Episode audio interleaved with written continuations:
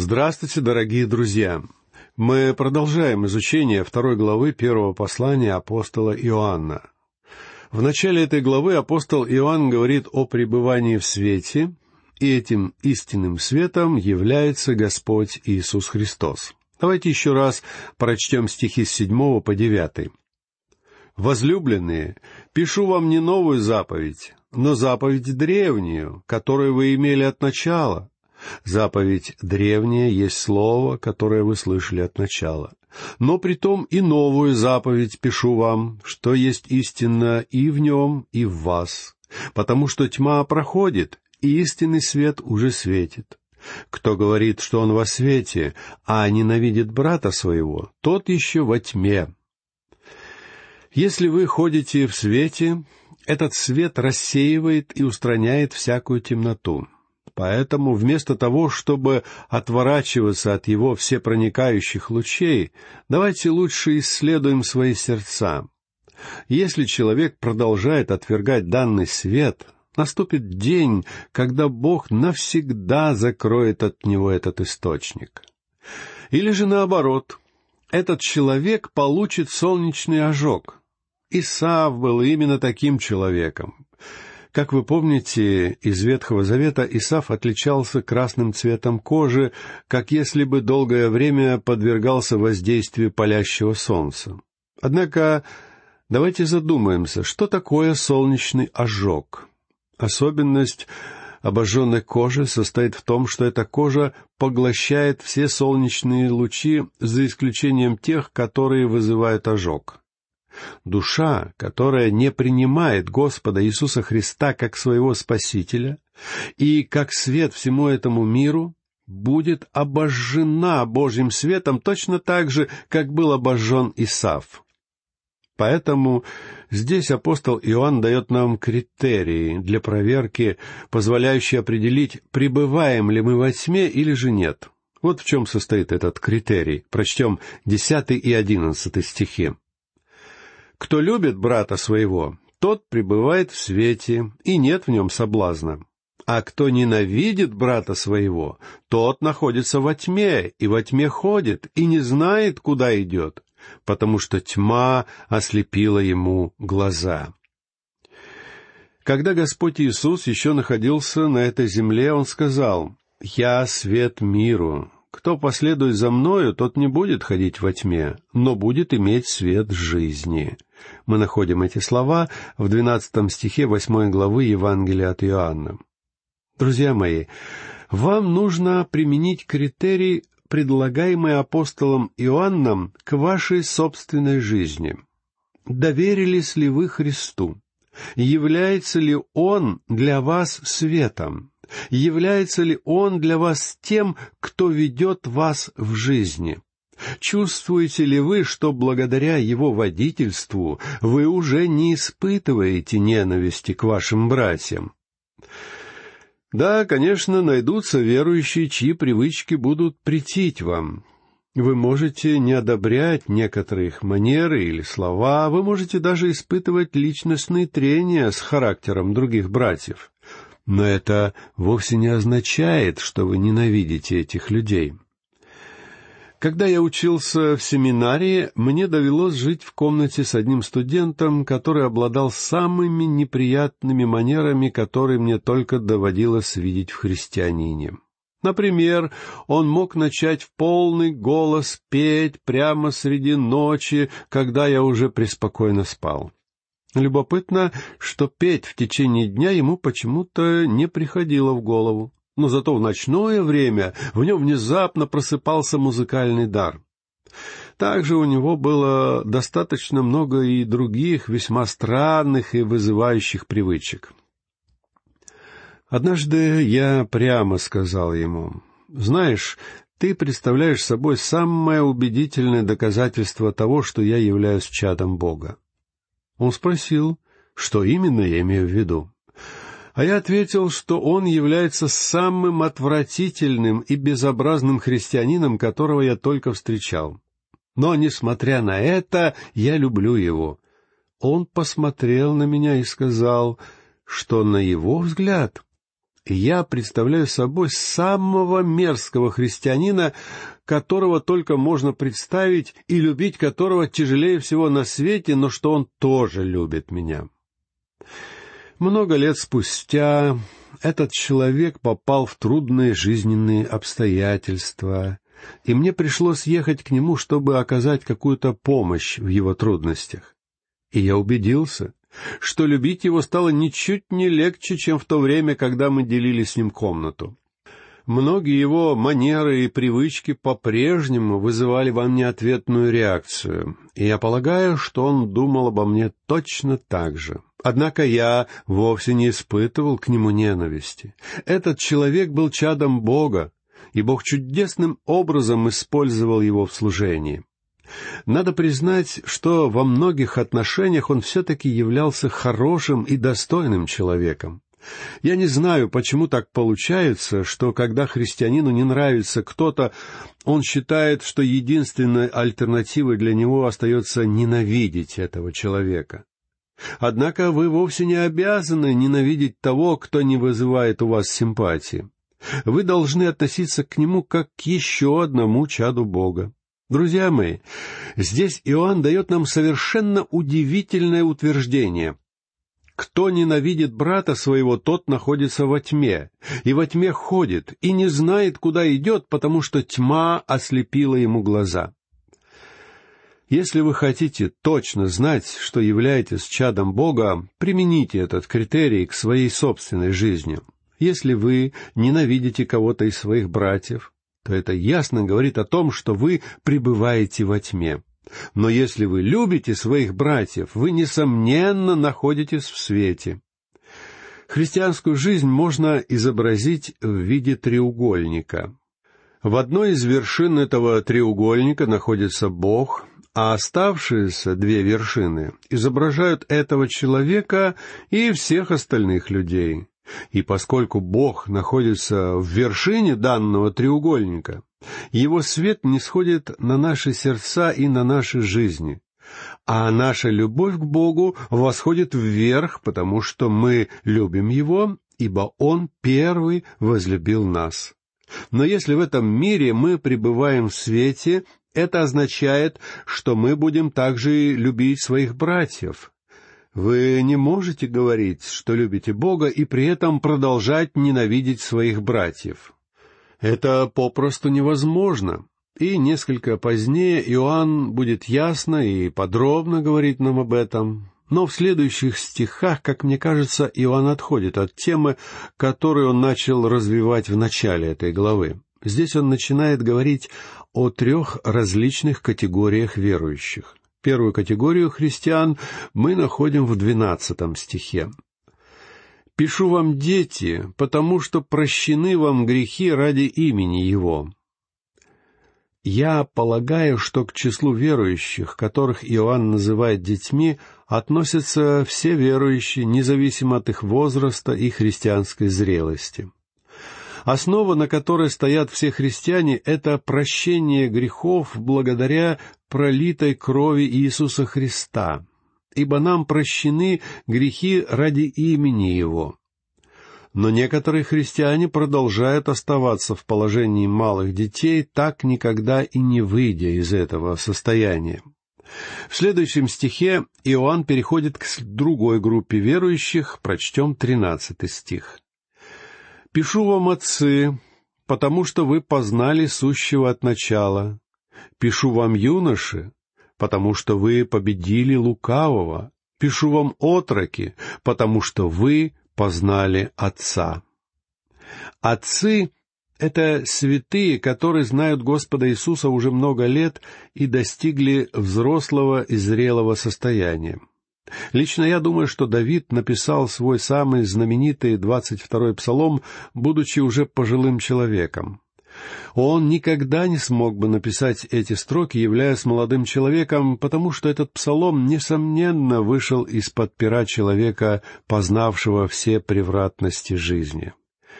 Мы знаем, что в своей жизни Давид испытал множество всевозможных проблем и опасностей. Однако он сумел выдержать все это благодаря своему общению с Богом. Он был зрелым чадом Бога и, несомненно, относился бы к категории отцов, которую использует здесь Иоанн. Я называю двадцать второй псалом «Песней престарелого царя». Я верю, что пожилой Давид написал эти строки, сидя на своем царском престоле и оглядываясь на свою прожитую жизнь. Он вспоминал того мальчика, пастуха, который водил свои стада на пастбище на холмах Вифлеема. Он вспоминал о том, как он защищал своих животных от диких львов и медведей. А также он помнил то время, когда он стал царем и пастырем целого народа. Он оглядывал всю свою бурную жизнь, вспоминая замечательную дружбу Иоаннафана, свое бегство от царя Саула, затем свое правление в Хевроне и, наконец, то время, когда Бог сделал его царем над всеми двенадцатью коленами Израиля. Наверняка Давид вспоминал также тот ужасный грех, который тяжелой ношей лежал на его совести. Но при этом царь помнил и милостивое Божье прощение, которое он получил, когда исповедал свои грехи перед Богом. Наверняка он вспоминал все те семейные невзгоды, которые выпали на его долю, потому что Бог продемонстрировал ему свою наказующую руку. В особенности Давид вспоминал восстание Авесолома, своего самого любимого сына. Он вспоминал свое поспешное бегство из Иерусалима и время своего изгнания, продолжавшегося до тех пор, пока ему не сообщили о смерти Авессалома. И эта весть, несмотря ни на что, разбила его сердце. И когда старый царь думал обо всех этих событиях, в его голове родились такие строки. «Господь пастырь мой, я ни в чем не буду нуждаться.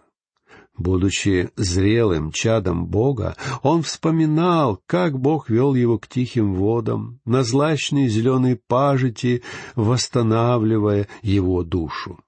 И я верю, что именно таких людей, как Давид, апостол Иоанн называет здесь отцами. Далее Иоанн говорит, «Пишу вам, юноши, потому что вы победили лукавого». Эти юноши не являются столь же зрелыми, как отцы.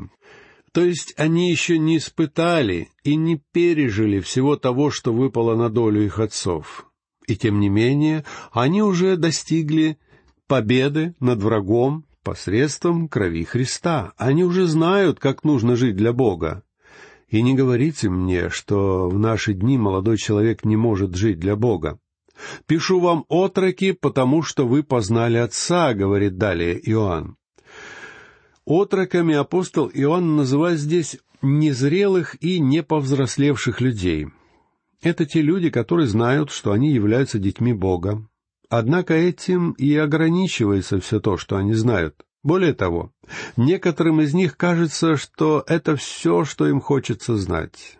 Знаете, друзья мои, как много детей Бога относятся к данной категории. Попадая в некоторые церкви, я не могу избавиться от впечатления, что я нахожусь в духовных яслях. Хотя физически эти люди достигли зрелого и полноценного возраста, а некоторые даже дожили до седых волос, но все еще остаются духовно незрелыми, и они так и не удосужились повзрослеть. Но теперь Иоанн собирается добавить кое-что еще. Он опять возвращается к каждой из этих категорий верующих. Прочтем четырнадцатый стих. «Я написал вам, отцы, потому что вы познали безначального.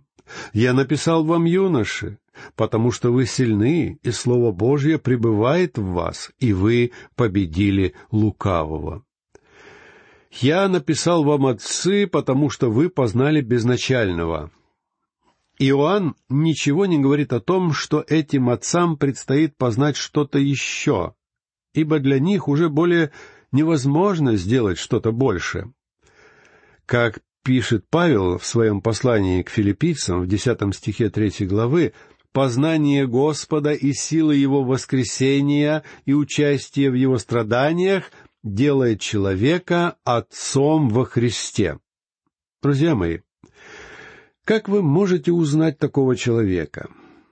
Это можно сделать, просто живя рядом с ним день ото дня. Например, я уверен, что моя жена знает меня.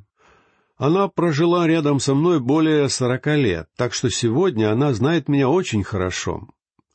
А в то время, когда я столкнулся с проблемами со здоровьем и был вынужден проводить большую часть времени дома, мы с ней провели вместе особенно много времени, сидя вместе на нашей веранде и вспоминая все те события, которые происходили в течение нашей супружеской жизни. И тогда мы действительно познакомились друг с другом. И хотя в то время я был сильно болен, это было, пожалуй, самое лучшее время, которое когда-либо выпадало мне в жизни. Теперь моя жена знает меня гораздо лучше, чем раньше, и я знаю ее намного лучше. Итак, как же мы можем познать Господа Иисуса Христа? Друзья мои, единственный способ, как вы можете познать Его, это через Слово Божье. Именно там Он раскрывает нам себя. Многие люди думают, что если они один раз в неделю приходят на занятия по изучению Библии, то от этого они становятся особо просветленными святыми. Но дело в том, что Слово Бога подобно пище. В течение многих лет я проводил ежедневные библейские занятия. Поэтому я, конечно же, считаю эти занятия чем-то весьма важным, однако отнюдь недостаточным. Представьте себе, что после обильной трапезы вы говорите, «Сейчас я отправлюсь по своим делам, а ровно через неделю вернусь и пообедаю еще раз». Я думаю, что если вы будете лишены пищи в течение такого длительного времени, через неделю вы окажетесь в очень плохой форме. Именно по этой причине я участвую в радиослужении, в котором мы ежедневно преподаем людям Библию. Слово Божье — это хлеб жизни. Если мы знаем Христа, мы должны жить с Ним в Его Слове по мере того, как мы проходим через радости и печали этой жизни. Здесь Иоанн обращается к группе верующих, которых он называет юношами. «Я написал вам, юноши, потому что вы сильны, и Слово Божье пребывает в вас, и вы победили лукавого» предыдущем стихе Иоанн говорил о том, что молодые люди должны быть сильными, дабы иметь возможность победить лукавого. Но теперь он сообщает нам секрет достижения этой цели. Слово Божие, пребывающее в нас. Друзья мои, как мы с вами можем победить лукавого? Только с помощью Слова Бога. В шестой главе послания к Ефесинам нам приводится разнообразное вооружение христианина. Есть самые разные элементы этого вооружения, но нашим главным оружием является духовный меч, который есть Слово Божье, как говорит Павел в 17 стихе. Если вы хотите научиться давать отпор сатане, вы должны обладать хорошим знанием Слова Бога. Причина, по которой многие верующие поддаются и уступают грехам этого мира, состоит в том, что они не занимаются изучением Божьего Слова. Друзья мои, не сомневаюсь, что вы питаетесь три раза в день. Для пополнения сил вам необходима физическая пища. И поверьте мне, чтобы быть сильным, вы нуждаетесь в духовной пище. Далее следует раздел, в котором Иоанн говорит нам о том, как мы с вами, будучи Божьими детьми, можем точно знать, что мы Его дети. Апостол уже сказал, что единственный способ, как мы можем знать этот факт, это посредством того обстоятельства, что мы любим Бога и соблюдаем Его заповеди. Здесь мы говорим не о десяти заповедях, но о заповедях, которые дал Господь Иисус, ибо мы вступили в святое святых, в самые близкие отношения с Господом Иисусом Христом. Кто-то из моих знакомых пасторов предложил очень правильную тематическую классификацию новозаветных посланий. Послание к римлянам рассказывает нам о том, как мы выходим из дома рабства. Послание к Ефесинам рассказывает нам о том, как мы вступаем в тронный зал. Послание к евреям говорит о том, как мы приближаемся к престолу благодати. И, наконец, первое послание Иоанна говорит нам, как мы входим в божественное присутствие. Единственный способ, как мы можем обрести уверенность и доказательство того, что мы являемся подлинными детьми Бога, причем не только для окружающих нас людей, но также и для самих себя, это посредством нашего повиновения Богу и нашего желания угождать Ему во всем, что мы делаем. Мне кажется, что сегодня есть некоторые люди, которые, образно говоря, стискивают зубы, говоря, что они согласны повиноваться Богу. При этом данными людьми движет вовсе не любовь, но именно любовь должна быть побуждающей силой, толкающей нас к повиновению Ему. Господь Иисус сказал, как мы читаем в пятнадцатом стихе четырнадцатой главы Евангелия от Иоанна, «Если любите Меня, соблюдите Мои заповеди». Друзья мои, когда вы повинуетесь заповедям Христа из-за того, что вы любите Его, Многие ваши проблемы оказываются разрешены, и большая доля неопределенности в вашем собственном сердце исчезает без следа. Сегодня предлагается очень много всевозможных учебных курсов, следуя которым люди якобы могут начать жить христианской жизнью. И многие верующие сразу же хватаются за такие материалы обеими руками.